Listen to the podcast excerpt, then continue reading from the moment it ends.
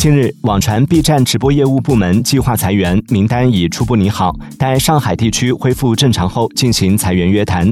本次裁员将会波及整个直播部门。匿名人士称，裁员原因可能为 B 站直播区与入驻工会关系的失衡，直播部门允许入驻工会用高于行业的标准，无限返点刷流水，导致直播区生态失衡。四月十八号，B 站官方回应称，直播业务情况很好，毛利连续三年在提升，未来。还是 b 站最重要的业务之一目前在积极对外招聘。